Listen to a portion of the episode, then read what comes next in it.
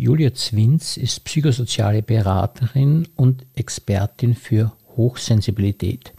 Sie bietet auch Hund-Mensch-Coaching an, wobei sie nicht nur die Probleme zwischen Hund und Mensch löst, sondern durch ihre Beratung auch dafür sorgt, dass die Hundehalter sich wieder wesentlich besser fühlen. Also ein sehr interessanter Gast für unseren Bezirkspodcast.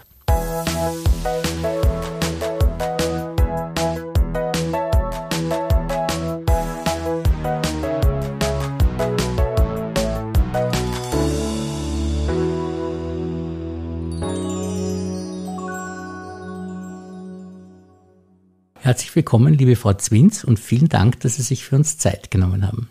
Sehr gerne, freue mich, dass ich da bin. Sie sind ja wirklich eine hochinteressante Persönlichkeit, weil Sie eben von sich eben geschrieben haben auf Ihrer Webseite, dass Sie zu den 20 Prozent der Menschen gehören, die eben Hochsensibilität haben. Ich habe diesen Begriff selbst gar nicht gekannt. Könnten Sie mal kurz erklären, worum es sich da eigentlich handelt? Ja, also Hochsensibilität oder auch Hochsensitivität genannt ist ein Persönlichkeitsmerkmal oder eine Eigenschaft. Das heißt, Menschen, die hochsensibel sind, also mittlerweile die Studien sagen schon, dass bis zu 30 Prozent sogar dieses Merkmal haben. Man kann sich so vorstellen, die vielen Reize, die täglich auf uns einprasseln. Wir haben einen Filter im Gehirn, die die durchlassen. Und bei hochsensiblen Menschen ist es einfach so, dass da viel mehr durchgeht. Das heißt, die nehmen viel mehr wahr und spüren dadurch sehr viel. Empfinden Sie das jetzt als Belastung eher oder als Bereicherung? Viele sehen es noch als Belastung. Das kommt daher, dass man wenig darüber weiß und man selber vielleicht nicht weiß, dass man hochsensibel ist und sich dann denkt, man passt irgendwie nicht in diese Welt. Man kommt mit dem Ganzen nicht klar, weil wir leben einfach in einer sehr schnelllebigen und lauten Welt und für viele Hochsensible ist es eine Belastung, mit so vielen Reizen umzugehen. Wenn man aber dann mal draufkommt, dass man hochsensibel ist und lernt, wie man besser damit umgehen kann, ist es eine Stärke. Also für mich ist es mittlerweile schon eine Stärke, auch wenn in unserer Welt Sensibilität oft mit Schwäche vielleicht verglichen wird, ist es für mich wirklich eine Stärke, weil das durch das Wahrnehmen von den vielen Reizen und das Beobachten können und spüren können, das hat in vielen Bereichen einen großen Vorteil. Es ist so, dass man die Hochsensibilität, haben Sie auf Ihrer Website geschrieben, auch daran erkennt, dass man sich ein bisschen fremd fühlt in der Welt. Und das wäre dann so ein Zeitpunkt, wo man sich bei Ihnen melden könnte, weil Sie ja dann als Coach gerade für diese Hochsensiblen zur Verfügung stehen. Genau, ich habe dieses Jahr die Ausbildung zur psychosozialen Beraterin abgeschlossen und mich auch auf hochsensible Menschen spezialisiert. Das heißt, wenn man merkt, irgendwie kommt man mit all dem nicht klar, es ist einem zu viel, man fühlt sich irgendwie anders. Kann sein, dass man äh, dieses Persönlichkeitsmerkmal in sich trägt. Und ich unterstütze dabei, besser damit umzugehen, wie man in seine Stärke kommt, wie man es mehr als Vorteil als als Nachteil sieht und ja, einfach in seine Kraft kommt. Es ist oft so, dass es auch mit einer Lebenskrise verbunden sein kann, dass man zu solchen Erkenntnissen kommt. Und Sie haben auf Ihrer Website angedeutet, dass Sie auch in so einer Lebenskrise waren, aus der Sie dann herausgekommen sind. Äh, können Sie darüber ein bisschen was erzählen? Ja, gerne. Also das war eigentlich 2020. Das war genau zu Beginn von der Pandemie und da ist bei mir sehr viel zusammengekommen, Umzug und so weiter. Da bin ich in eine Depression geschlittert. Das war für mich ein Moment, wo ich gemerkt habe, puh, also es fehlt jegliche Hoffnung. Es, ist, es war wirklich verzweifelte Zeiten für mich. Also eine, eine starke, also starke Depression. Es war aber für mich auch lebensverändernd, weil ich bin dann in Therapie gegangen, habe auch Medikamente genommen und das war für mich damals sehr wichtig. Und dann hat es begonnen für mich, dass ich wirklich über mein Leben mal nachdenke. Was, davor habe ich, ich habe da schon begonnen, mich mit dem Thema Hochsensibilität auseinanderzusetzen, also 2019 so richtig. Und war dann auch bei einer Therapeutin, die, auf, die sich mit Hochsensibilität auskennt. Und die hat mir dann echt geholfen, durch diese Krise zu kommen, durch dieses, diese Zeit von Hoffnungslosigkeit und zu mir selbst finden. Dadurch bin ich auch auf, auch auf meine Berufung gekommen, also auf dieses, Menschen zu helfen. Ich, ich arbeite ja auch mit Hunden und Menschen, die auch hochsensibel sind. Und dadurch, dass ich selber draufgekommen bin, was das für eine Stärke ist, dieses Persönlichkeitsmerkmal, war es für mich dann wirklich hilfreich, diese Krise, dass ich zu, zu meiner Berufung gekommen bin.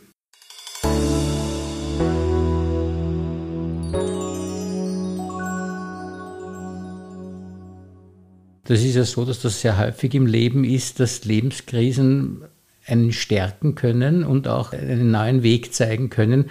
Das ist eben so schön, wenn Sie da auch hilfreich tätig sein können, weil Sie selbst die Erfahrung gemacht haben und sich keiner schämen muss, wenn er zu Ihnen kommt und sagt, dass er auch gewisse Schwächen momentan hat, weil Sie eben wissen, wie man die Schwäche zu einer Stärke praktisch äh, verändern kann dieses Tabu von psychischen Erkrankungen, das in unserer Gesellschaft immer noch da ist, es wird schon immer besser. Das ist auch irgendwie so ein Anliegen von mir, das zu normalisieren, darüber zu reden, weil es ist, es ist, es ist kein Zeichen von Schwäche, es ist eine Krankheit.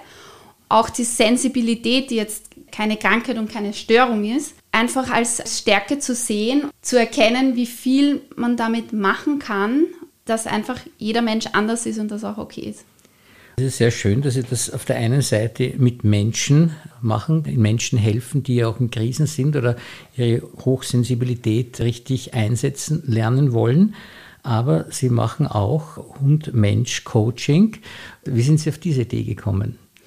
Ja, ich habe mich 2021 selbstständig gemacht. Da hatte ich lustigerweise noch nicht mal einen Hund.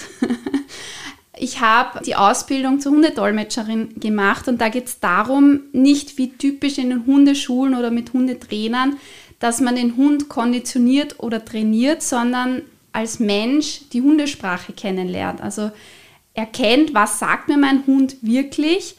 Ich bin dann in der Ausbildung draufgekommen, ich kann das ganz gut und habe mich dann gleich selbstständig gemacht. Kurz danach ist dann auch mein Hund in mein Leben gekommen. Und ja, auch da habe ich mich auf hochsensible Hundebesitzer und Besitzerinnen spezialisiert und seitdem unterstütze ich die dabei, wenn sie Probleme mit ihrem Hund haben, sei es Bellen, an der Leine ziehen, er kann nicht zu Hause bleiben, er schnappt, er verträgt sich nicht mit anderen Hunden, dann begleite ich diese Menschen, um diese Probleme zu lösen da ist aber auch sehr viel Arbeit mit dem Menschen dahinter, weil der Hund spiegelt oft das Verhalten oder die Einstellungen, die Themen vom Menschen. Und da versuche ich mit dem Menschen gemeinsam daran zu arbeiten, über zwölf Wochen, um die Probleme zu lösen.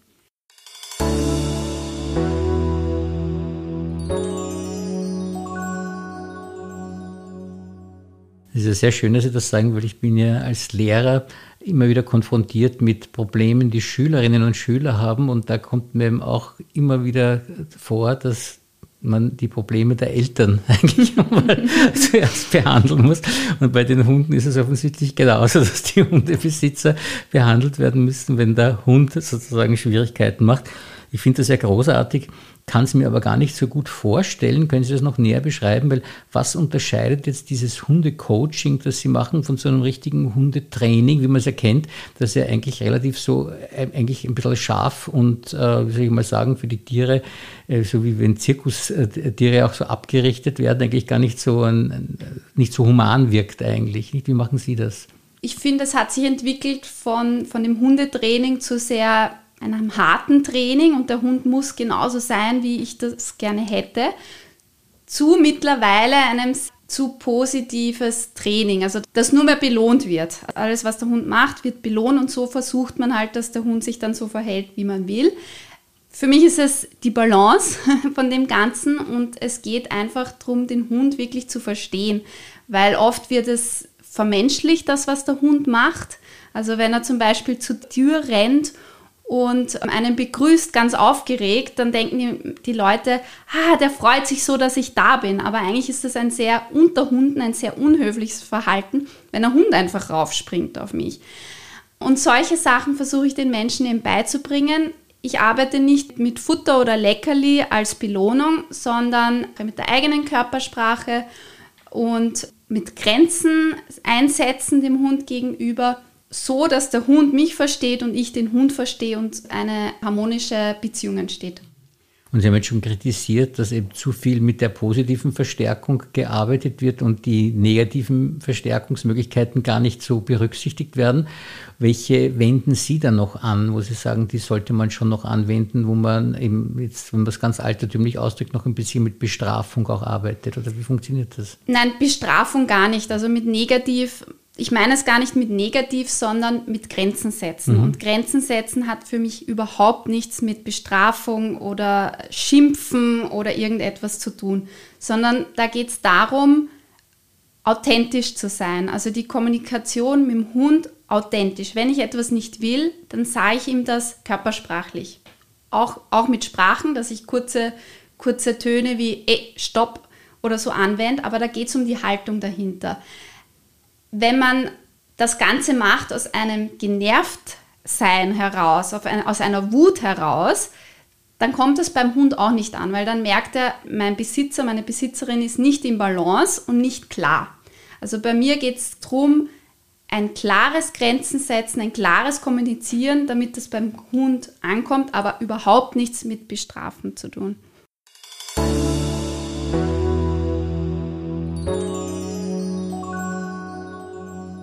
Und jetzt noch so eine recht banale Frage, weil wenn man so große Hunde sieht, sind die ja oft recht furchterregend. Und wie arbeiten Sie mit solchen Hunden, die vielleicht noch dazu schwierig sind? Genauso. also mein Hund, es ist ein, ein Kangal-Mischling, ein recht großer Hund. Den, den habe ich äh, aus Bulgarien, der wurde mit zwei Monaten mit seinen Geschwistern und der Mutter von der Straße gerettet. Und der war, ist dann mit fünf Monaten zu mir gekommen. Das ist ein Hund, wenn man den sieht, dann denkt man sich mal, puh, okay, da gehe ich nicht hin. Ich arbeite mit den großen genauso wie den, mit den kleinen Hunden. Also ich spüre, wie ein Hund auf mich zukommt und das will ich auch den Menschen beibringen, dass sie merken, muss ich jetzt Angst haben vor dem Hund? Wie kommt der Hund auf mich zu? Wie kann ich auf den Hund zugehen? Das ist ein Lernen, also das, das spürt man dann immer mehr und weiß dann, wie man auf den Hund zugehen kann. Und wenn man wie gesagt, klar kommuniziert, dann geht das mit einem riesigen Hund oder mit einem Chihuahua genauso. Unglaublich. Und ist Ihnen noch nie passiert, dass er dann doch unversehens geschnappt hat oder so? Oder nicht nie? Nein, bisher nicht. Es ist auch so, wenn ich zu Kunden gehe, wo ich weiß, der Hund hat Probleme mit Beißen, dann gehe ich da schon den sicheren Weg und sage erstmal mit, mit Beißkorb, damit ich den Hund einschätzen kann. Nein, gebissen wurde ich noch nicht. Das konnte ich bis jetzt immer gut einschätzen, wie der Hund ist. Großartig. Nee, da haben Sie wirklich äh, vielen Menschen was voraus weil das würden sich, glaube ich, nicht viele trauen, dass sie das machen. Und der Erfolg gibt ihnen auch recht, weil tatsächlich die Menschen, das ist ja auch eine Sache, die ich mir als Lehrer immer wieder denke, man versucht ja auch immer die Schüler und eben auch manchmal die Eltern ein bisschen zu erziehen und kommt drauf, dass es gar nicht so leicht ist. Und ihnen gelingt das aber schon in dieser persönlichen Betreuung, denn sie machen das in zwölf Wochen, haben sie gesagt, nicht? Also, dass da eine Änderung zu erkennen ist dann. Ja, absolut. In diesem Jahr habe ich jetzt Kundinnen gehabt, die zwölf Wochen oder sogar länger mit mir gearbeitet haben. Und das Spannende ist, dass sich nicht nur das Problem mit dem Hund aufgelöst hat, sondern vor allem deren Leben verändert hat zum Positiven. Und das ist das, warum ich das so gerne mache, weil ich nehme den Hund her als Spiegel. Was spiegelt er den Menschen, wo irgendwas nicht in Balance ist, wo irgendwas nicht passt? Und sie haben teilweise wirklich recht große Schritte in deren Leben in Richtung Veränderung gemacht. Ja, das Feedback ist wunderschön von ihnen, was sich da getan hat. Und deshalb finde ich es so spannend, mit Hunden und Menschen zu arbeiten. Das ist ja wirklich jetzt noch gar nicht so lang her, dass Sie das begonnen haben und Sie sind ja auch noch sehr jung. Wie war denn das in Ihrer Kindheit eigentlich? Jetzt haben Sie Ihre Hochsensibilität eben vor zwei Jahren erst eigentlich erkannt. Wie war das als Kind? War, haben Sie da schon jetzt im Nachhinein, wenn Sie sich das überlegen, schon so Ansätze gespürt? Oder wie merkt man das? Ich frage jetzt deshalb natürlich danach, wie merkt man das, wenn das eigene Kind vielleicht hochsensibel ist? Was, wie war das bei Ihnen? Ich habe erst vor kurzem wieder darüber nachgedacht, wie ich als Kind war. Und ich glaube, dass es bei mir nicht wirklich aufgefallen ist. Also ich war ein Kind, das hat sich sehr leicht angepasst an die Situationen. Ich habe halt dann das gemacht, was von mir erwartet wurde. Aber so ein paar Momente sind gekommen, da habe ich dann gemerkt, ah, okay, das war dann wirklich schon von Geburt an in mir drinnen. Zum Beispiel habe ich da äh, Kinderfilme angeschaut von mir, wo ich mit zwei Freundinnen spiele ich schätze, ich war so vier, fünf Jahre alt. Und die beiden haben recht laut gesprochen und ich bin so da gesessen mit die Ohren zugehalten. Und da habe ich gemerkt, okay, Geräusche waren damals schon scheinbar ein Thema für mich. Und ja, so Situationen, zum Beispiel kann ich mich erinnern, wie ich in die Vorschule gekommen bin, wo meine Lehrerin etwas lauter etwas zu mir gesagt hat und ich sofort zum Weinen begonnen habe, ja, wo ich gemerkt habe, okay, da, da, damit konnte ich damals auch noch nicht so umgehen. Das war zu viel Energie, die da auf mich eingeprasselt ist. Also, was ich an Eltern weitergeben will, ist das Kind beobachten, wie viel es wahrnimmt. Also, was ich schon gemerkt habe, ich, ich tue auch Babysitten und da achte ich auch mittlerweile darauf, sind das eher Kinder, die viel beobachten, sehr viel wahrnehmen, sehr viel spüren können und schnell überfordert sind mit Situationen, vielleicht auch schneller Wutausbrüche bekommen, weil sie einfach mit den ganzen Gefühlen, die sie wahrnehmen, nicht so gut noch umgehen können, dann kann es sein, dass es vielleicht hochsensible Kinder sind.